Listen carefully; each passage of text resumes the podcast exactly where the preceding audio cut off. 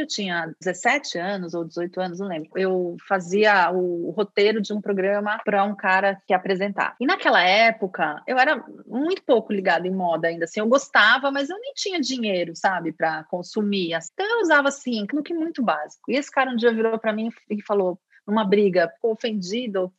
E você, além de tudo, se veste muito mal. Eu olhei para mim e falei assim, comecei a olhar, falei assim, será que ele tem razão? Aí comecei a atenção. Essa coisa muito grosseira que ele fez, no fundo, me cutucou e foi a faísca ali, a fagulha, para toda uma reflexão sobre isso e até para me obrigar ali a me, a me achar, né?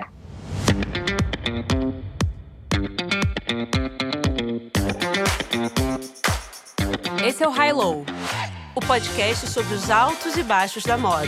O meu nome é Olivia Merquior e eu sou Isabel Junqueira.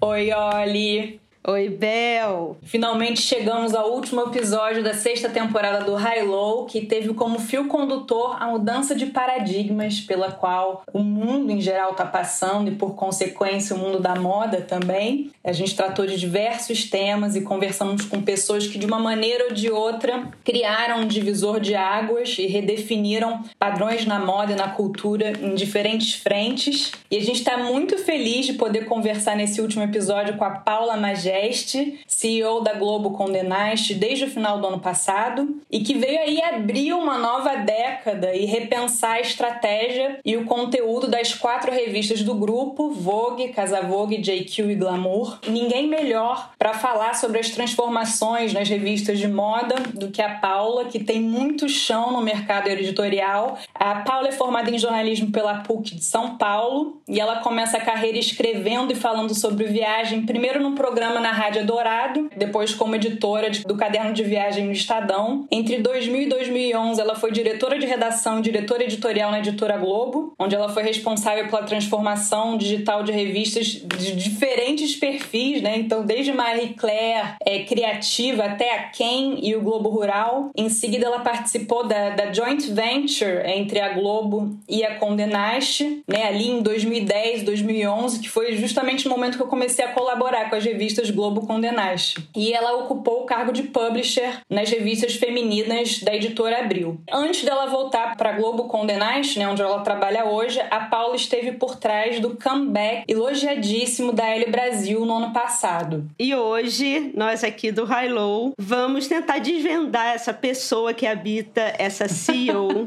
que, apesar de um, um currículo invejável, né, no mercado, fala calma, tem um estilo super discreto, preza por relacionamentos longos e a gente sempre pensa assim: o que, que tem em termos de signo que define essa pessoa, Paula? Tem um aquário aí para uma pessoa ter tanta transformação? Tem um aquário aí nesse mapa? Não tem. Não tem. Bom, em primeiro lugar, tô super feliz de estar aqui e, nossa, para falar de quebra de paradigma, né? Enfim, transformação. É a, a, nossa vida inteira, né? E esse momento que a gente vive. Então, super oportuno. Obrigada. Mas não tem aquário, não, viu? Quer adivinhar? É Quer tentar? Ah, eu diria virgem com aquário, mas é porque, como é o meu, eu fico achando que todas as pessoas. são virgem com Não, é virgem. Tem uma coisa aí. Não, é virgem com touro e leão. Olha, Sabia que tinha um virgem. Essa, Olivia cara, também. essa organização, ó. Você é virgem pragmática. também, Sou virgem com aquário. E, né, convivo com essa Ariana, que, eu, que Caótica, me faz sofrer. Sou eu caótica, me faz sofrer e que me apaixona todos os dias. Eu sei que o virginiano é organizado, porque pra gente transformar a gente precisa de um pouco de organização e um pouco de caos, né? Tem que misturar essas forças aí para movimentar as placas, né? Com certeza. Mas assim, para dar o pontapé inicial para a conversa, né, a gente queria puxar uma matéria que a Vanessa Friedman publicou, acho que há umas duas semanas no New York Times, muito interessante, no qual ela falava sobre o fim do, do que ela chamou de dos editores imperiais, né? Que dominaram a moda ali, ali pro final dos anos 2000 e durante toda a década do, dos anos 2010 e que são esses são quase personagens, né? Alguns até quase caricaturas. Se a gente pensar assim na Suzy Menkes, dá até pra gente desenhar a silhueta dela com um topetezinho, né? E são pessoas sempre que têm uma traços da personalidade né, fortes, que, que memoráveis. E aí ela fala sobre essa mudança de tipo de liderança é, nas revistas, né? Tiveram muitas, é, em diversas vogues, mundo afora. E aí eu queria saber, né, você que essa parece ser uma figura muito mais low-key, é, eu queria saber o que, que você achava, né, daquele momento ali, final dos anos 2000, do, início dos 2010, onde tinha esse culto à personalidade dos editores de moda. Inclusive, aqui só fazendo adendo, quando a gente estava pesquisando o seu nome, a gente bota no Google e pesquisas relacionadas aparece você com Anne Winter, Suzy Menkes, Patrícia Carta, Diana Virland, Daniela Falcão, obviamente. Então, assim, entrou nesse hall, né, Paula?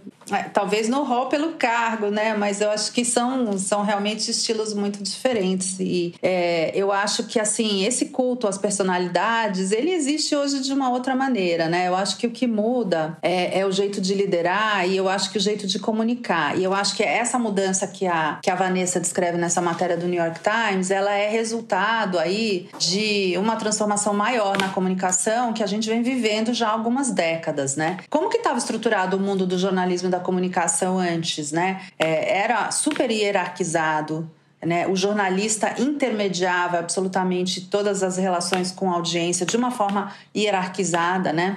A gente tinha a opinião, a gente tinha o acesso, a gente tinha a voz em regime de exclusividade. Ao leitor, que a gente nem chamava de audiência naquela época, cabia nos ler e nos aceitar como o seu passaporte para todo esse mundo da notícia, da opinião, do entretenimento, o que fosse, né? E a gente viu que com, com o digital e com as redes sociais, isso tudo caiu por terra, não só na comunicação, mas na política, em todas as estruturas, né? O que a internet é sobre desintermediação. E aí, como é que fica o papel do jornalista num mundo desintermediado? É, é um papel que ele a gente tem que se garantir e conquistar essa reputação e essa credibilidade e esse lugar de ser uma fonte, uma inspiração, de ser ah, eu, eu preciso ler a Vanessa Friedman, ou eu preciso ler a, a Djamila, ou eu preciso ler quem, quem seja, né? É, eu acho que é um lugar que ele tem que ser conquistado de outra maneira e ele se estabelece por outros caminhos também e outros conhecimentos. E tem muitos jornalistas hoje, né, que independem dos veículos onde eles estão.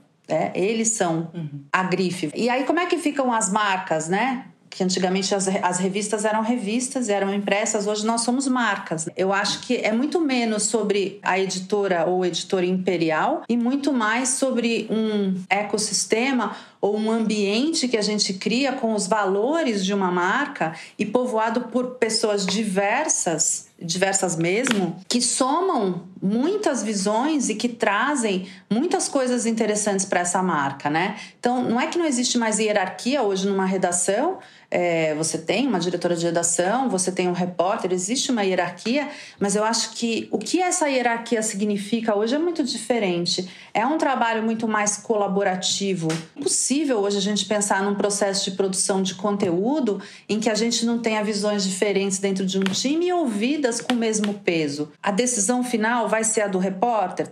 Certamente não, mas ele vai contribuir muito intensamente nessa composição desse pensamento que vai gerar esse conteúdo que a gente vai colocar no ar. Então, eu acho que é muito sobre isso, sabe? Essa história é um, é um pedaço de uma mudança muito mais ampla. Paula, qual é qual era a sua relação com a moda antes de você trabalhar para títulos é, né, femininos? Eu sempre gostei de moda, pessoalmente. Você sempre amou?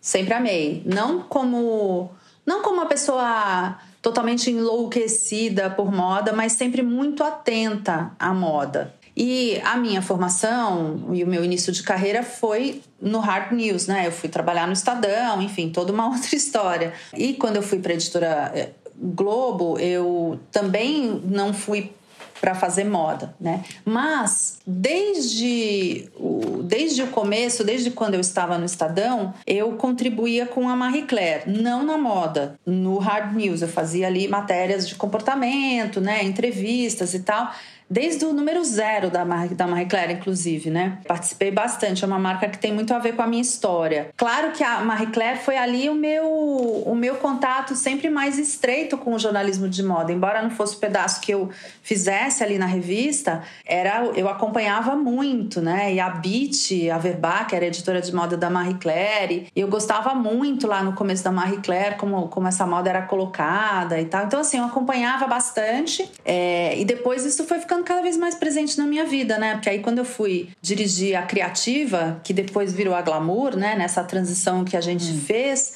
Aí eu tinha que pensar como é que ia ser aquela moda, e aí fui ficando cada vez mais, mais envolvida com isso. E aí, claro, na Abril, mesmo na Globo, né, quando assumi ali a direção editorial e tinha a Marie Claire, né, olha como a vida dá volta, né, tinha sido repórter é. lá no começo da Marie Claire, depois virei diretora editorial, foi, foi uma felicidade muito grande. Aí fui ficando cada vez mais envolvida com isso, né. Talvez os, os nossos ouvintes, e até eu mesma, como eu nunca trabalhei em redação, apesar de ser formada em jornalismo com a Bel, né, mas uhum. nunca atuei. Eu ainda fico na dúvida qual é, é, a diferença entre diretora de redação, diretora editorial, publisher e CEO, que são todos os cargos que você já frequentou, que você já ocupou, é. né? E ainda tem diretora de conteúdo, né? Na verdade, não é diretora de conteúdo hoje em dia? Ah, hoje em dia tem de um tudo, né? A, diretora de redação é. virou diretora de conteúdo em algumas marcas, né? Ah, mas seria mais ou menos diretora de redação virou conteúdo. É. Mas eu queria que você explicasse brevemente, né, para quem tá ouvindo qual é a diferença em cada uma dessas responsabilidades desses cargos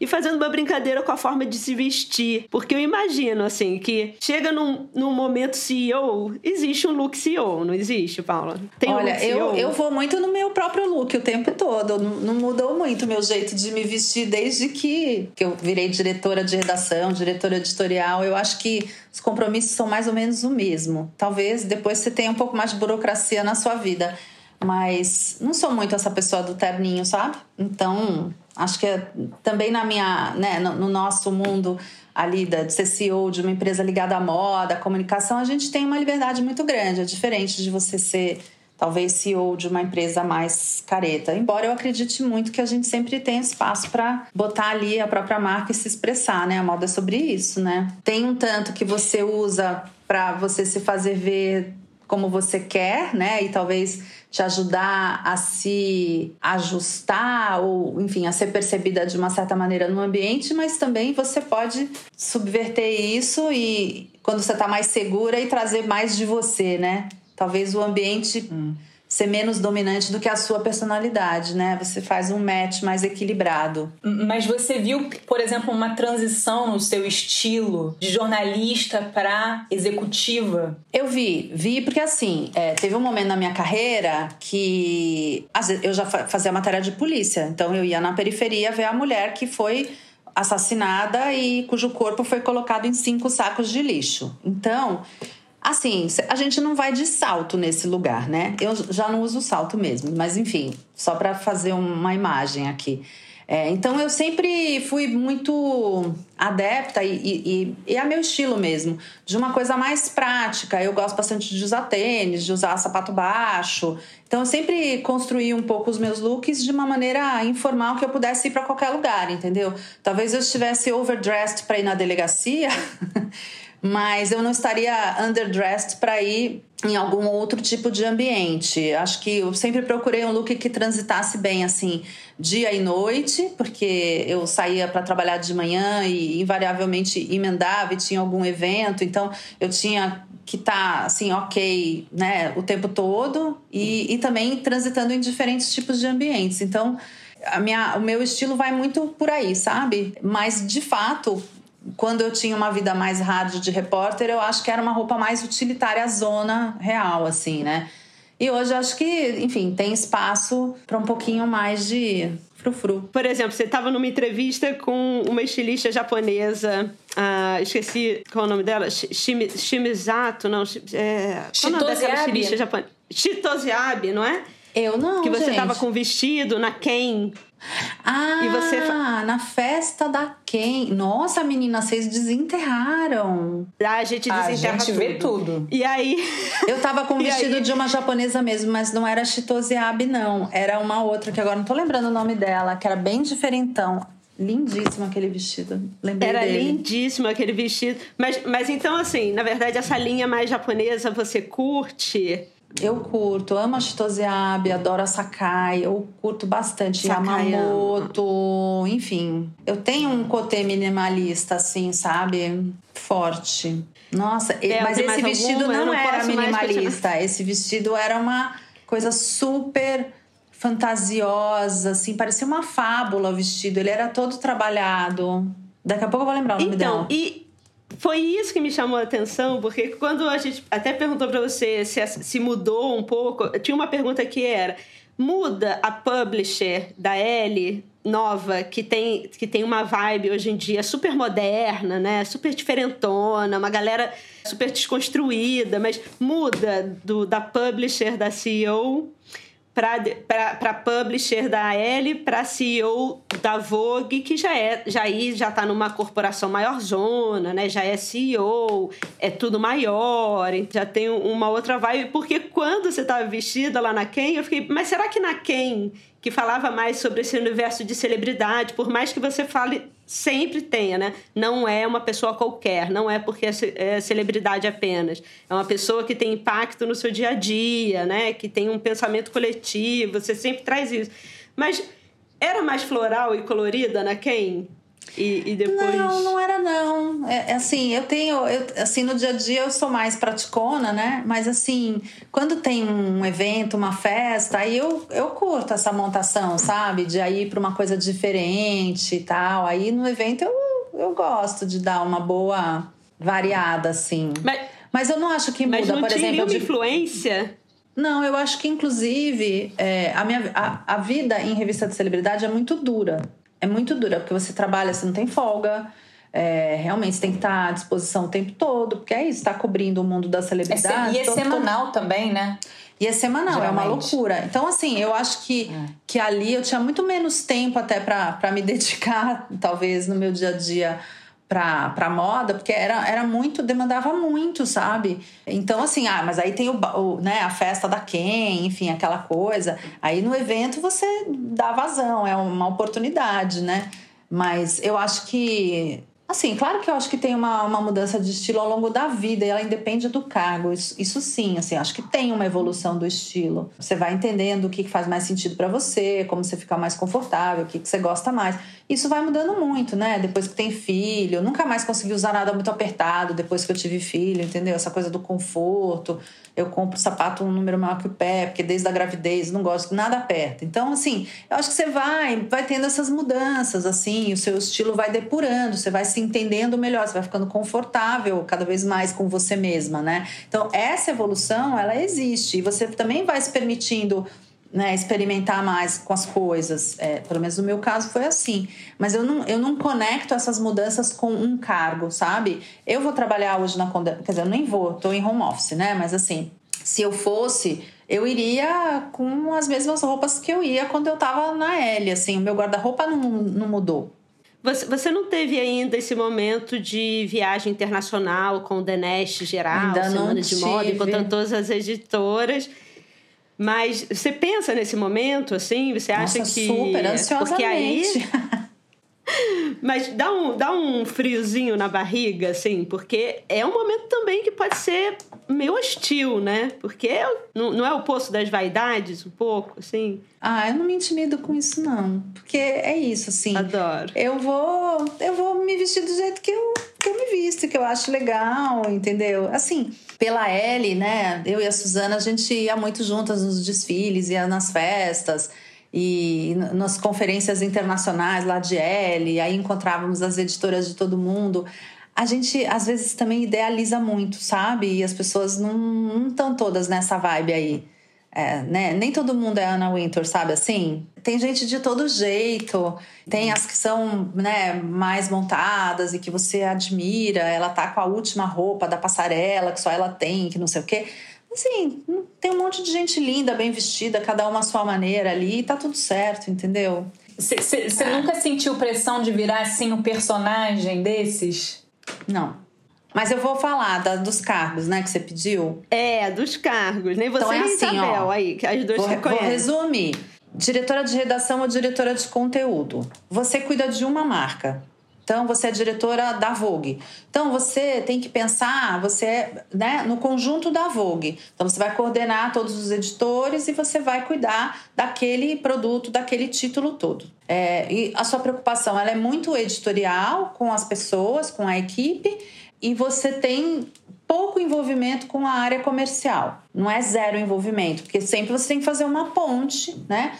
o, que podemos, o que não podemos, enfim. Diretor, o diretor editorial, é, geralmente, ele cuida de um grupo de revistas e não de uma revista só. Então, por exemplo, quando eu estava na Globo, eu era diretora editorial de todos os títulos da editora Globo, menos a época. É, então, tinha a, a, Globo Rural, tinha a Casa Jardim, tinha Auto Esporte, tinha a Marie Claire, né? enfim, todos os títulos. Você tem embaixo de você as equipes de cada uma dessas publicações com seus diretores de redação.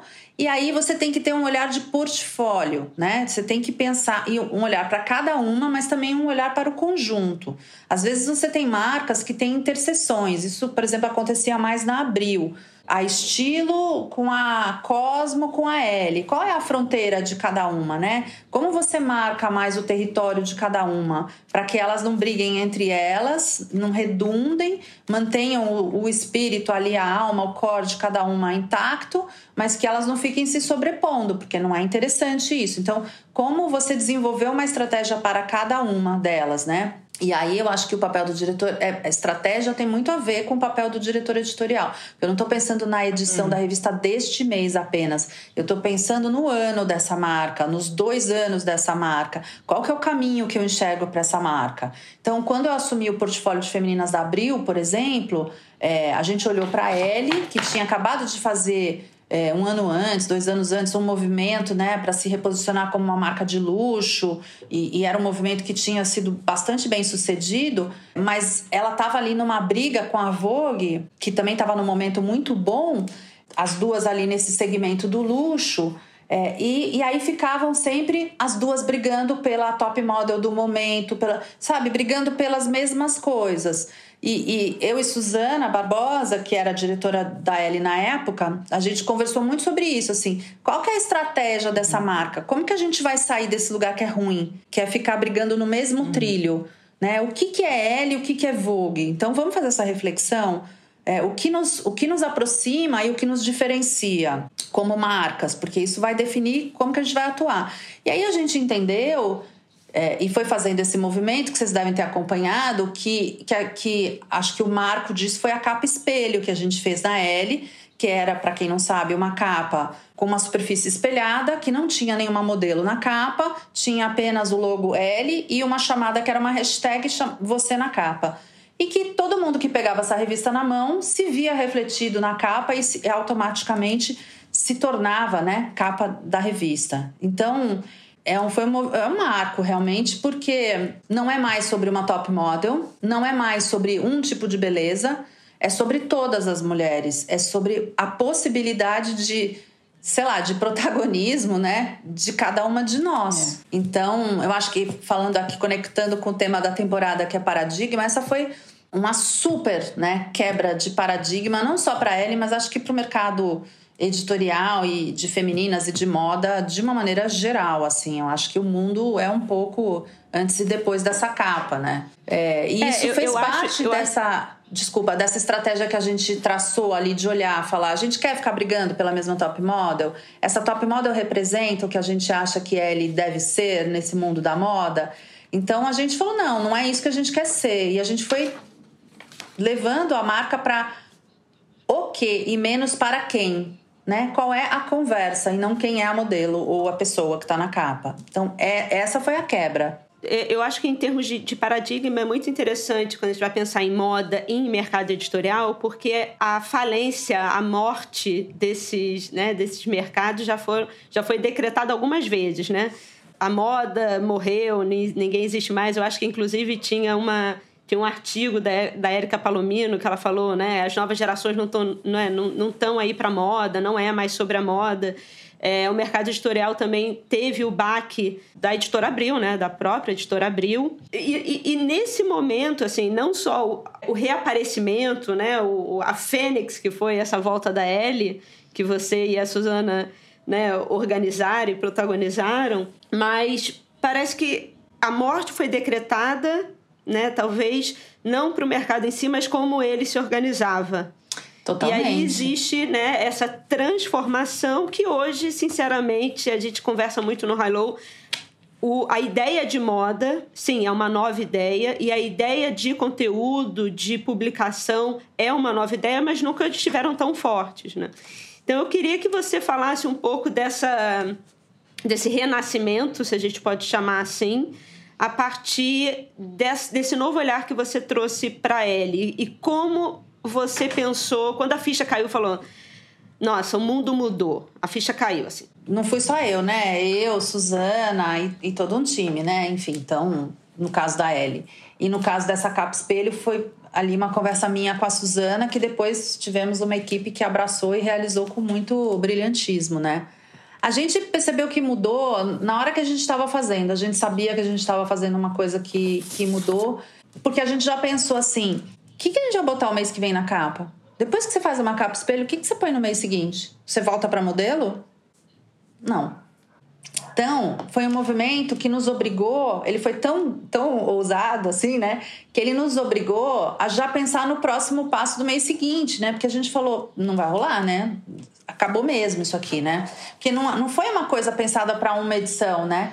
Ela foi pensada para aquela edição, mas ela tinha uma implicação ali, é um outro capítulo que se abre. Pensando até mais, Paulo, desculpa, né, na, no fim da L, entre aspas, né, nessa morte temporária e esse hum. renascimento depois que quando você traz, você fala, olha, aí já foi pensando num outro modelo de negócio, já foi pensando ah, num sim. outro tipo de conteúdo, né? Mas ah, eu acho que pra gente foi momento. um movimento muito natural, sabe, Olivia, para mim, para Suzana.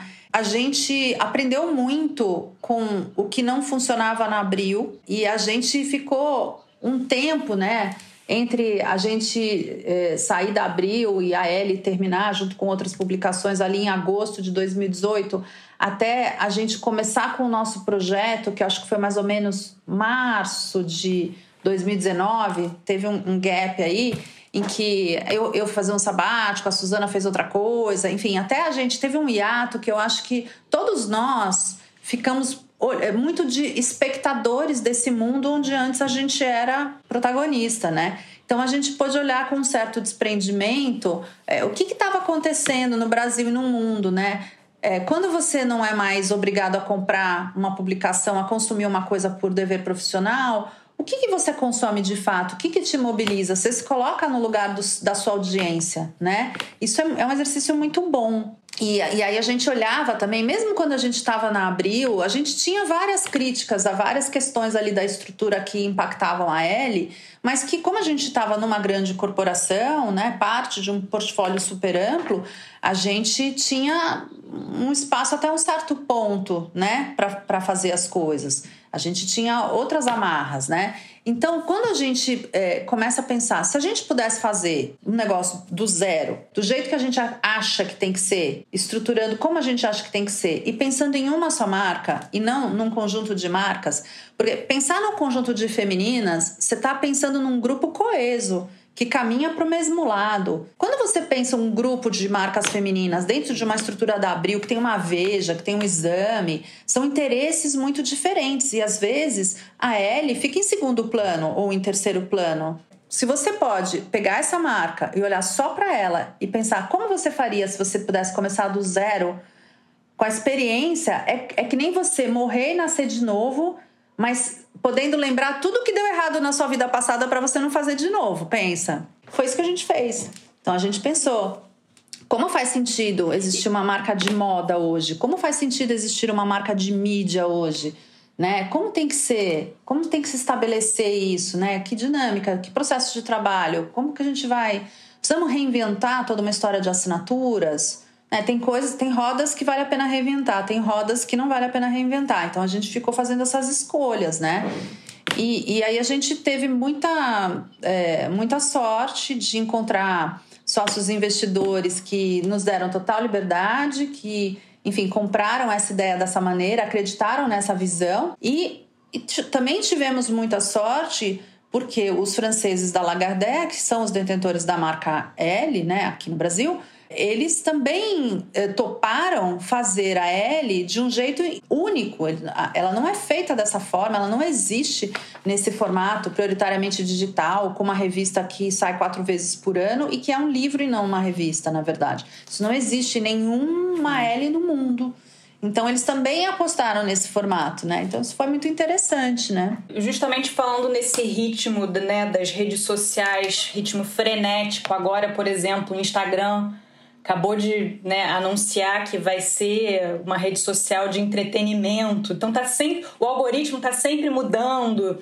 E obviamente as revistas, a, mídia tem que acompanhar né, essas mudanças, mas como não virar refém disso tudo, né? Como se preparar, como fazer estratégia né, nesse mundo que está mudando freneticamente, constantemente? Essa é uma excelente pergunta, né? Parece que é, hoje em dia essas estratégias são muito fugazes, né? Quando você pensa em redes sociais, porque você é refém do algoritmo, né? Mas eu acho, sabe, que, que tem um tanto também que a gente tem que fincar pé naquilo que faz sentido pra gente. O tempo todo eu acho que a gente faz ajustes, né? Que a gente segura um pouco e cede um pouco. E eu acho que é isso que vai acontecer, né? Eu acho que estamos todos ainda um pouco chateados, né? frustrados com essa mudança do, do Instagram, talvez nós, da nossa geração, né? Enfim, que é, era, era um charme, era uma delícia ter essa rede com, com, com esse tipo de imagem, com essa estrutura, né? E que, que era tão diferente, né, de todo o resto. E agora fica tudo muito igual, né? E é um caminho que eu acho que leva a gente para uma reflexão também, porque eu acho que a gente viu né, nessa coisa de, da evolução da, da, das mídias do, da, e da comunicação que tudo que é commodity tem menos espaço hoje. Porque é muita coisa e é muita coisa muito igual. Então, quais são as marcas e quais são as, as, as publicações, quais são os conteúdos, quais são as coisas que vão perdurar? Eu acho que são as coisas que têm alguma coisa que seja única, né? Que seja única, que seja só sua, que seja uma proposta de valor diferenciada, né? Então, eu acho que esse é um pensamento orientador para tudo que a gente faz. Então, mesmo que você faça uma coisa que tenha a ambição de falar com muita gente, ela tem que conseguir fazer isso com uma proposta que seja diferenciada, porque quantas coisas iguais é preciso ter e qual é o valor de uma coisa se ela é igual a tantas outras? É, esta é a pergunta que a gente tem que se fazer. Enfim, foi a pergunta que a gente se fez na L, né? Precisa ter 12 edições por ano? Não é melhor ter quatro que sejam incríveis? Você tem aí uma proposta de valor qual, única. Qual nome você, você usava um nome é, é, extraordinárias? Não, era as revistas impressas da L que seriam não é extravagante, mas assim, era espetacular. É, mas não, é, eu, são eu anotei, quatro eu, lindas. Eu anotei aqui, né, que a revista é pontualmente, mas espetacularmente. Né? É. Ali no caso da Ellie foi estruturado dessa maneira, né? Menos, mais espetacular. Enfim, porque a gente olhou, ah, de 12 edições no ano, quantas realmente eram espetaculares e faziam diferença, né? E a gente falou, ah, umas quatro, cinco, então, pô, vamos fechar em quatro. É um caminho para Vogue isso, trazendo para minha seara atual? É, é não é. Essa, essa, era uma pergunta que eu tinha. Faz ainda é. sentido comprar uma revista mensal de moda? Eu acho que pode fazer. Da Isabel, hein? Pode fazer, mas de novo, ela tem que ter ela tem, ela, tem que, ela tem que ser capaz de seduzir, ela tem que cumprir uma promessa, ela tem que entregar, entendeu? Então, assim, é, eu não sei se a gente no futuro vai ficar fazendo 12, mas o caminho da Vogue não é o caminho da Ellie de fazer quatro. Eu acho que a mesma reflexão se impõe e a gente está fazendo ela nesse momento, né? Que assim, é, todo mundo sabe o que é Vogue, tem quase 50 anos de história no Brasil, mas tem mudanças enormes acontecendo, né? Inclusive eh, na própria Condé International, né? Mas assim, olhando para nós aqui no Brasil, A gente a gente tá no segmento de luxo e a gente que é um segmento nichado, mas a gente não é tão nichado quanto a L. Nós temos uma circulação maior, é um, uma coisa mais um pouco mais comercial nesse sentido. Não comercial no mau sentido, mas comercial neste sentido, de, de ter uma, uma, uma audiência, uma circulação maior. Então, é, é diferente o raciocínio. É, a gente, quer dizer, onde a gente vai chegar com esse raciocínio diferente? A gente tem que pensar como faz sentido existir hoje, né? O que Vogue deve ser hoje? A gente está super fazendo essa reflexão, mas é, certamente chegaremos numa solução, numa proposta que vai ser diferente da L, porque não, são, são mundos uhum. diferentes, né? Mas eu acho que isso é a vida de qualquer publicação hoje. A gente está, não é só o algoritmo muda, mas a gente, independentemente do algoritmo, fora da rede social, a gente também está num mundo com essas transformações aceleradas e que o tempo todo a gente fica se, se questionando e se requestionando sobre esses caminhos e que tem que ter agilidade para ajustá-los o tempo todo, né? Mas assim, não importa quantas vezes você vai sair no ano, quantas, quantas edições você vai fazer. Importa qual que é a proposta de valor que está ali e o quanto ela consegue sair do commodity. Né? Então, assim, é, se você tiver ali dentro um conteúdo que, que dialoga com o momento das pessoas, com a sua audiência, que faz sentido, que encanta, que surpreende, com qual ela se relaciona, né? Que é sempre esse lugar da revista de moda, né? Eu tava numa reunião hoje mais cedo falando sobre isso, né? É sempre esse lugar de ser um alimento, né? Produzir imagens maravilhosas, né? Que, que te levem para o sonho, que te levem para um uhum. lugar que é um lugar diferente, desejo, é uma provocação, né? é um desejo, mas tem que ter um mínimo de conexão com a realidade, senão fica alienado. Então tem uma diferença entre inspirar, ousar, sonhar, te tirar do seu cotidiano. É um pouco como a arte, né? É. né? Assim, mas, é, mas, mas ao é contrário da arte, talvez vezes... tenha um compromisso maior de conexão com a realidade. Não pode não tá, não ter esse lastro, não ter essa âncora. E não é uma âncora para te trazer para baixo, te afundar. É uma âncora para te deixar ligado assim com, com quem você está falando, né? Com, não, com certeza. Eu e a Olivia, a gente estava né, conversando ontem, né, falando sobre as perguntas da entrevista, e aí eu estava falando para a Olivia como eu estava olhando umas revistas de 10, 12 anos atrás, e às vezes, assim, essa ideia do sonho, às vezes parece que assim, você tem que nascer de novo, numa outra vida, para conseguir se conectar com aquilo, porque é muito louco. Não vai rolar. E, é. é. E aí, puxando, né, porque você estava falando como a Vogue tem um público menos nichado, é, você sempre sempre prezou por pautas sociais, ambientais, né, pautas importantes só que a gente vive num país que é muito conservador. Então, como é que é lidar com esses assuntos, né? Conseguir criar um, um negócio sustentável que trate desses assuntos, né? Mas que é um país conservador. É, inclusive, essa pergunta, quando a gente estava discutindo, eu lembrei de um momento, talvez uns dois anos atrás, aonde no Instagram da Vogue foi postada uma foto de duas de um casal de mulheres. E os comentários gerais assim dos usuários diziam muito que ah, nós somos a favor da pauta LGBT, tá tudo certo, só que não precisa vocês postarem essa foto, porque aí é desnecessário. Demais. Era desnecessário. Então assim, é, é e algumas pessoas que... muito reativas até, né? E aí, juntando essa pergunta, sem fugir dela, mantendo ali, mas me lembrou muito quando você estava falando né, sobre esse papel da marca, uma frase do, do Martin Margiela, que ele dizia: A minha marca não vai agradar a todo mundo, e é isso aí. Né? Ela tem que agradar quem ela tem que agradar. Eu estou desenhando para um certo tipo de público e não é para é todo mundo, né? Não é minha intenção. E a sua última capa na Vogue, é, você, você trouxe os novos talentos. Né? Você, você falou sobre os novos talentos, e que são novos talentos que eu acredito que a gente tem esse grupo fantástico de criativos na moda, em termos de, de fotografia, de styling e tal e todos com pautas muito fortes em relação né, às, às suas próprias identidades, aos seus valores. Então, juntando com a pergunta da Bel, como é equilibrar essa pulsão criativa que a gente tem no mercado hoje com um público de um país que ainda é muito conservador. Vira uma história o ovo, o ovo ou a galinha, né?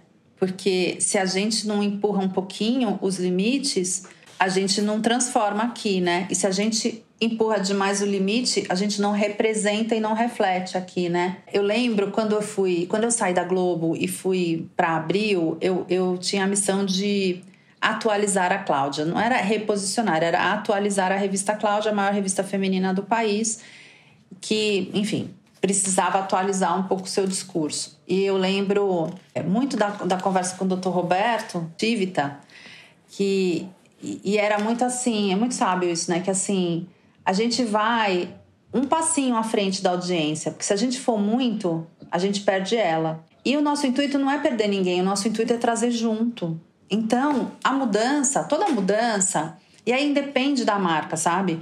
Toda mudança, toda transformação que a gente vai fazer, é, você dá uma empurradinha, você dá uma puxadinha, mas você tem que toda hora se certificar, dar aquela olhadinha para trás para ver que o povo tá vindo junto porque senão você vai sozinha. E aí sozinho não adianta. A gente quer que venha todo mundo. Então você precisa não só olhar para trás, como você tem que ouvir um pouco o que está aqui e entender como que você tem que colocar e, e calibrar e equalizar esses discursos, né?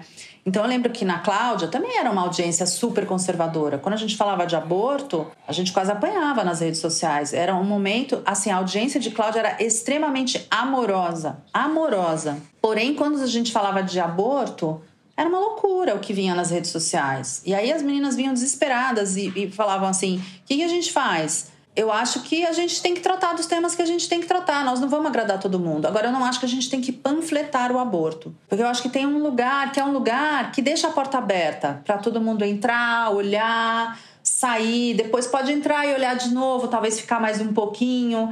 Então, eu acho que o tom que a gente fala, ele é muito importante. Porque é, você tem que entender que nem todo mundo vem ao mesmo tempo e, e com a mesma uhum. facilidade. Então eu acho que esse tom que que ele coloca, mas ele não pontifica, né? Que ele é informativo, mas talvez ele não panflete. Ele, ele, ele ajuda a gente a trazer, sabe? As pessoas. Então é muito isso. Às vezes a pessoa não vem da primeira vez, mas ela vem da segunda, ou um dia ela vem, ou ela fica lá quietinha, só olhando, observando, talvez mudando um pouco de opinião. Enfim, eu acho que quando a gente é, tá com esse chapéu de agente de transformação ou, ou ajudante da transformação, porque hoje a, a, mídia não faz isso sozinha, mas a gente tem esse papel ainda, né? Acho que a gente tem que, tem que cuidar muito desse tom, que é para não excluir, ao contrário, para trazer. E eu acho que isso está um pouco esquecido hoje, nesse, nesse momento de polarização nas redes sociais, né? Não pela mídia, mas acho que por isso que a gente vê tanta polarização. Porque não tem saída honrosa, né? Não tem, não tem, ninguém te deixa uma saída honrosa para você mudar de ideia, né? Fica, tá tudo tão congelado ali de uma maneira tão agressiva, né, que fica difícil até para o cara admitir que errou e mudar de ideia. Então acho que tem esse cuidado com o tom que é importante. No caso da Vogue, a Vogue tem isso anterior à minha chegada, né? Acho que assim, a Vogue tem uma vida muito atribulada, né? Mas enfim, ela tem ali é, já uma tradição de falar de sustentabilidade, é, tem falado bastante de diversidade. E, e não é um discurso para fora, sabe? A gente dentro é uma empresa bastante diversa, a gente tem mais de 30% de funcionários negros e pardos, é um número é, surpreendente, né? É, não é ideal, mas ele é relevante. Então, assim, isso não está sendo visto, né? Não estava sendo visto. Então, acho que a gente tem como marca propriedade para falar das coisas, porque eu acho que além do tom tem uma coisa que é a propriedade. Se você nunca fala de certas coisas, se você não vive isso da porta para dentro, você não tem autoridade, credibilidade, licença, talvez para colocar isso para fora como discurso de marca. E aí fica estranho. E aí sua audiência fala: "Mas espera aí, de onde saiu isso?" Então, a audiência ela não está errada. Você nunca falou disso, agora você vem com esse negócio, parece que a vida inteira foi assim. Não foi. Mas não é o caso da Vogue. Não é o caso da Vogue. Acho que, a, a, que eles tiveram percalços ali de, de caminho, mas também tem ali um histórico de, de falar dessas coisas, de se importar com esse assunto, né? Acho que hoje estamos organizando melhor tudo isso interna e, e externamente. De, de, de toda maneira, é uma marca que tem, tem licença para se colocar dessa maneira e tem uma parcela da audiência grande, relevante que ouve. Mas, de novo, é uma questão de tom, né? Porque se virar panfleto, você vai perder um monte de gente no meio do caminho. E eu acho que não é o nosso papel também, o panfleto. É, eu, eu acho também que numa entrevista que você deu, que a gente estava assistindo, você fala que cada marca tem uma maturidade, né? Para falar sobre certos assuntos, Sim. que eu achei muito bom. Que não dá para de uma hora para outra começar a botar de cabeça num marketing que não passa credibilidade nenhuma, verdade nenhuma sobre aquilo. Então tem um caminho a percorrer também, né? É. Que eu acho que é isso que você está falando. Não da... só para marcas de mídia, mas para as próprias marcas mesmo, né? Então, muitas vezes as marcas é, entendem que nesse momento são pautas globais, que elas precisam se relacionar com esses assuntos, mas elas querem é, entrar nisso é, é, meio que já querer pular para a fase 5 do videogame sem ter jogado lá o começo, né? Então, é, às vezes a gente inclusive faz, a gente acabou de fazer é, o nosso festival Orgulhe-se, que reuniu todas as marcas da Condenaste, foi uma iniciativa do nosso comitê de diversidade. As marcas parceiras, você tem que olhar para quem é a marca parceira. Não dá para colar qualquer marca ali ah, eu, eu quero falar sobre esse assunto. Todo mundo quer falar sobre esse assunto hoje, é importante. Mas assim, você tem que olhar. É, a marca não precisa ser perfeita para estar tá ali, ninguém é perfeito, né? Mas tem que ser marcas que estejam de fato comprometidas com essa agenda, que estejam fazendo algum tipo de movimento nessa direção. Não precisa estar tá super avançado, mas precisa estar tá comprometido e estar fazendo uma lição de casa. Da porta para dentro tem que, tem que acontecer alguma coisa, né? Então, é, senão cai nessa, nesse período da captura, né? O que, e do exato, esvaziamento, né? Que é o pior. Né? Eu acho que é. hoje a gente tem que olhar muito para isso, né? Assim, é, com quem que você se associa e, e é isso. Às vezes a, a, né, as marcas nos pedem coisas nas relações comerciais e às vezes a gente tem que dizer dessa maneira não dá, temos que fazer de um outro jeito ou você tem que fazer uma outra coisa antes ou talvez a gente tenha que ir para outro caminho, porque as marcas têm é, níveis realmente, né? São estágios diferentes de maturidade para tudo. Tem que olhar para isso. A Vogue, tem, tem uma entrevista que você fala sobre o papel da Vogue Brasil, né, nessa constelação de Vogues mundiais, que inclusive a Vogue Brasil é uma das que menos compra né, matérias de fora e republica, que tem uma, uma produção muito, muito própria, autoral, e que é, você tem trabalhado para que essas matérias, inclusive, sejam republicadas fora, né?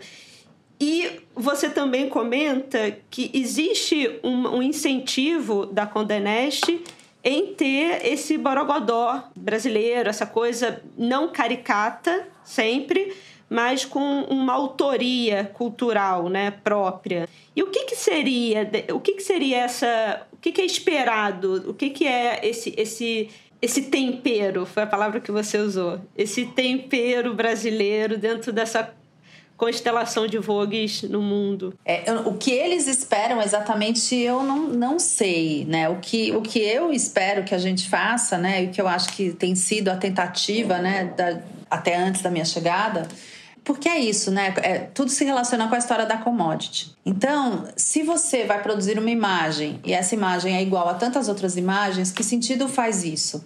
Nesse mundo globalizado que a gente vive, tá todo mundo olhando um pouco para as mesmas coisas, né? Alguns macro temas. Então, é, qual é o nosso olhar? Qual é o nosso recorte? Eu, eu, entendo que ele tem que estar presente. Que o jeito que a Vogue uhum. Brasil olha para uma coisa vai ser um pouco diferente do que o que a Vogue inglesa olha. Vai ter uma interseção? Certamente. São, são Vogues, tem um DNA de marca global, tem valores que são transversais a todas, mas eu acho que tem uma experiência cultural nossa que é única e que é muito diferente da do Edward Enninful, né? Pode ter pontos em comum? Pode. A gente talvez por uma questão geográfica, tenha algumas coisas mais parecidas com a Vogue México do que com a Vogue Rússia. Talvez, para outros assuntos, a gente se aproxime mais da Vogue inglesa ou da Vogue italiana. Enfim, não importa. O que importa é que a gente tem que considerar, e eu acho que a gente tem que estimular esse, esse filtro, né? Que é o que, que a gente coloca de nosso é, nesse nesse conteúdo, nessa imagem, né? Uhum. Que tipo de personagem que a gente traz, como a gente vai retratar isso, que tipo de imagem a gente vai produzir. Eu acho que tem que ter isso, senão não faz sentido, né? Hoje todo mundo tem acesso a tantas vogues no mundo, né? Fica uma sensação de commodity, de coisa pasteurizada, se a gente não tiver esse, esse olhar proprietário nosso, né? É, é, é, porque com as marcas, assim, existe essa, esse estigma quase que a gente conversa falando que impressionante para fazer sucesso no, no, exterior com uma marca, com uma marca de moda brasileira, ou você faz e nenhum problema com isso. O problema é ser uhum. só isso. Uhum. Ou você faz biquíni, ou você faz joia, ou você faz roupa de festa. Né? Ou você faz o estilo carioca, né? E aí a gente tem a Oscar, a Farm. E eu acho que nessa linguagem talvez mais universal que traz um olhar brasileiro, a fotografia, o styling tem conseguido furar essa bolha, né? A gente tem o exemplo do Rafael Pavarotti, por exemplo. Sim. Maravilhoso, né? Mas impressionante com, com, com produto ainda é um pouco complicado furar, né? Ou é havaiana, ou é biquíni, é. roupa de festa é. e joia. Então, é muito bom isso daí, porque pensa, como você, é, no nosso caso é como produzir uma imagem global que faça sentido no mundo inteiro, mas que tenha uma coisa proprietária nossa que seja única, né? Que é aquela coisa, tem que ter uma coisa única para não virar commodity. Então é isso. Qual é esse único? Não é mais a banana, não é mais o papagaio, não é mais o verde amarelo, não é mais a tanga, o biquíni. Pode ser isso também de um outro jeito.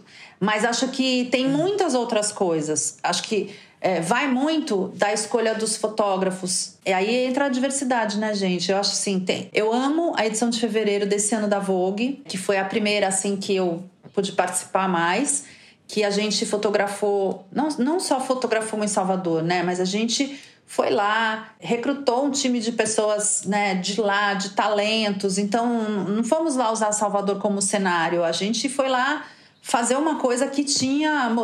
A gente levou as modelos, modelos negras, meninas que já estão fazendo sucesso lá fora, mas enfim, levamos as meninas para lá, fotografamos com o Edgar Azevedo, que é de lá. Então, assim, quando você escolhe um fotógrafo como o Edgar, enfim, ou como tanto, tantos outros, o Pavarotti, você já está trazendo um outro olhar. Ah, significa que nunca a gente vai poder fotografar com um fotógrafo gringo? Claro que pode, deve.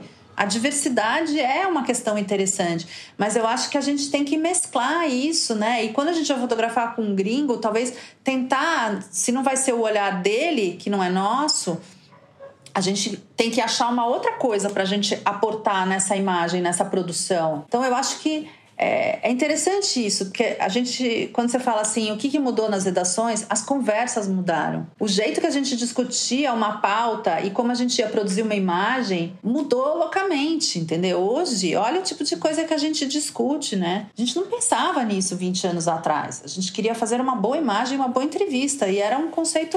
É muito quase estático ali do que isso podia representar. Hoje a gente tem que levar tantas coisas em consideração, então são conversas muito mais interessantes, né? São muito mais plurais, assim, é muito mais legal. Você estava falando dessa experiência do digital. E em uma outra entrevista, você, alguém te perguntou se a Condé Nast é, é uma empresa de mídia, né? É uma estrutura de comunicação, e você fala ela é isso tudo, mas eu gostaria de pensar que ela está se transformando em uma empresa de tecnologia. Como está sendo esse desenvolvimento e o quanto estimulada pela tecnologia você. Porque assim, parece que você né, tem uma visão muito clara de que a tecnologia é o, é o caminho do mercado hoje, de uma é, maneira geral. Eu acho que a tecnologia é a base, né? Porque hoje você tem que ter um site que funcione bem, que tenha uma, uma boa experiência, né? uma boa usabilidade. Inteligência artificial, realidade aumentada, enfim, um monte de coisas que estão rolando e que parece que é tudo muito lá longe, mas já é agora. A gente tem que ter a capacidade de incorporar isso aos nossos negócios, às nossas plataformas. A gente, por exemplo, está nesse momento desenvolvendo um novo site, um novo publicador, na verdade, para Glamour, que é uma marca que vai fazer um movimento no final desse ano, no começo do ano que vem, de virar uma marca prioritariamente digital. Vamos ter duas revistas impressas por ano, a exemplo do que faz a Glamour inglesa, num outro formato, um outro acabamento também, vão ser yearbooks de moda e beleza. Toda essa parte de comportamento e outros temas que existem na Glamour impressa hoje só vão existir no digital. E a, a, a revista, né, os, os dois impressos anuais vão focar em moda e beleza. Então, assim, é um outro tratamento. Então, uma marca que vai ser digital first, ela, ela precisa ter uma experiência de tecnologia impecável, envolvente, né? Sem falar em toda essa questão hoje, né, do, do, do conhecimento da audiência, né? Quanto mais você conhece a sua audiência, mais também você consegue oferecer para ela conteúdos que façam sentido para ela. Quando você fala sobre, sobre, sobre produto, sobre marca, né? Você fala, não, não é uma revista, é um produto, né? E você trata o, o, o título né, como marca lembra muito até, na verdade, qualquer, qualquer eh, negócio relacionado à criatividade. Eu acho que tem uma maneira de você olhar esse negócio que é muito interessante, que é uma, uma percepção muito interessante sobre o que é relevante, o que é criativo, o que é bom em termos de estéticos, mas também você equilibra com esse lado da sustentabilidade financeira, esse, esse pé no chão, né?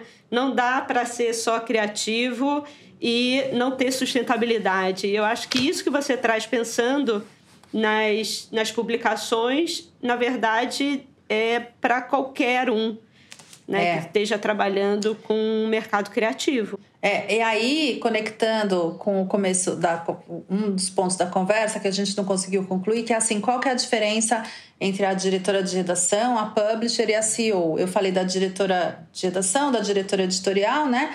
A publisher já tem é, um olhar também mais comercial e a CEO, então, tem todas as responsabilidades além do comercial, enfim, fiscal, tributária, etc, etc, todos os aspectos do negócio. Mas nesse ponto é onde entra a CEO. É, a gente quer ser criativo, a gente quer, mas a gente tem que ser sustentável, sustentável como marca. A gente tem que fazer tudo isso ser incrível e ser viável, porque senão a marca morre. E eu aprendi isso a duras penas, lá atrás, quando eu entrei na editora Globo, eu entrei para fazer, no, no, ano 2000, eu entrei para fazer um projeto de uma revista que se chamava Única. Era uma revista sensacional. Era um projeto avançadíssimo para aquela época. Era uma revista super inteligente, super irreverente. Era, era tão à frente do seu tempo que ela não deu certo. Ela não se viabilizou. E isso para mim foi uma dor tão grande, porque era um projeto que eu gostava, me identificava, para mim e para a equipe inteira, foi um trauma. Né, ver aquilo acabar é, sem nem ter nascido direito, né? Mas porque ficou aquela coisa meio fora do seu tempo, né? Com dificuldade de ser viabilizada. Então, aquilo me marcou, que assim, a gente quer fazer coisa legal, a gente quer inovar, mas, mas precisa sobreviver, precisa ser sustentável. Então, a gente tem que ter esse olhar, porque senão vira um delírio que conversa com pouca gente, que a gente acha incrível, mas quem banca? Se nem o leitor compra, se nem uma marca é. quer colar lá e botar sua grana, quem sustenta? Acaba. E é muito triste. É, principalmente moda, né? Não, moda não pode estar. Tá nem muito à frente, nem muito atrás, tem que estar no seu tempo ali certinho, né? No tempo certo. Tudo, né? Tudo, tudo. Agora, para tá concluir, eu queria saber qual o legado que você quer deixar e como você gostaria de ser lembrada pelos seus colegas, pelo mercado. Ai, gente. Eu sou feliz com o legado que eu tenho até agora, para ser bem honesta, sabe? Eu acho que não, não eu sozinha, mas eu com os times que eu tive a sorte de trabalhar e a habilidade de construir, de juntar pessoas, eu participei de um momento de quebra de paradigma profundo que foi o tipo de discurso que a gente tem nas revistas femininas, que sempre foi um lugar de uma relação ambígua da mulher, né, com a revista feminina. Eu gosto, eu consumo, mas eu tenho raiva dela porque ela me oprime, me faz sentir inadequada, me esfrega na cara um padrão que eu nunca vou atingir. Esse era o mundo das revistas femininas quando eu cheguei. De novo, não fiz isso sozinha, mas eu acho que eu tive um, deu um bom empurrão, até porque eu passei por todas, né? Então pude assim espalhar essa semente bastante da gente pensar como a gente quer se relacionar com as mulheres hoje. Vamos atualizar esse discurso? Que tipo de imagem a gente vai produzir? Na capa, antes, a gente costumava escrever as peças têm que ter, must have. Falava, por que, que toda chamada de capa é imperativa? Por que a gente tem que ficar mandando na nossa audiência? Por que a gente tem que ficar mandando as mulheres fazerem alguma coisa? E a gente começou a fazer essa reflexão ali na abril, né? Sobretudo naquele momento, depois que eu saí da Cláudia e assumi o portfólio todo. E aí a gente começou a se policiar, porque aí na capa não podia ter mais essas coisas. Mas se não pode ter na capa, não pode ter dentro. É um processo, tá, gente? Muitas vezes a gente escorregou e reincidiu e falou coisas que não podia falar, mas a gente depois se arrependia e falava como que a gente deixou passar isso aqui, nós estamos num outro momento. E isso foi um exercício lindo de ver todas as equipes fazendo, num ponto que Abril editava uma revista chamada Nova, Cosmopolitan, que tinha aquelas mulheres fantasiadas ali, né, de objeto sexual, e a gente chegou uma hora que a gente falou: não, eu, não vamos fazer mais isso, não vou publicar mais mulher assim, desse jeito. E, então, assim, eu acho que tudo isso é um trajeto, sabe? E que aí depois começou a incorporar essas questões de diversidade, né? Eu lembro que começamos a colocar muitas mulheres negras na capa seguidamente, é, fomos questionadas, né? Como assim minorias? Mais de 50% da população brasileira é negra, né, gente? Então defina minorias. Então, assim, foram trajetos. Então, acho que isso é um bom legado, né? Tem muita coisa pela frente, não tá ideal, mas eu acho que a gente andou pra caramba. Então, eu acho que eu, como legado, gostaria de ser lembrada como alguém que participou ativamente dessa transformação, que deu empurrões importantes nesse sentido para a gente mudar essa linguagem, essa relação com a mulher e que a gente tenha transformado as revistas femininas, as revistas de moda e essa conversa entre mulheres de uma coisa que fazia mal no fundo, embora tivesse coisas legais, para um outro espaço que é um espaço de sonho, acolhimento, inspiração, mas que deixa uma sensação muito boa na gente e nos provoca. Ah, eu acho que tem mais valores envolvidos hoje, né? Enfim, acho que esse é um, pensamento é. bom. Mas talvez Leveza. eu faça mais coisas daqui para frente. Não sei, gente. Tem muita água para passar embaixo dessa ponte ainda, vai.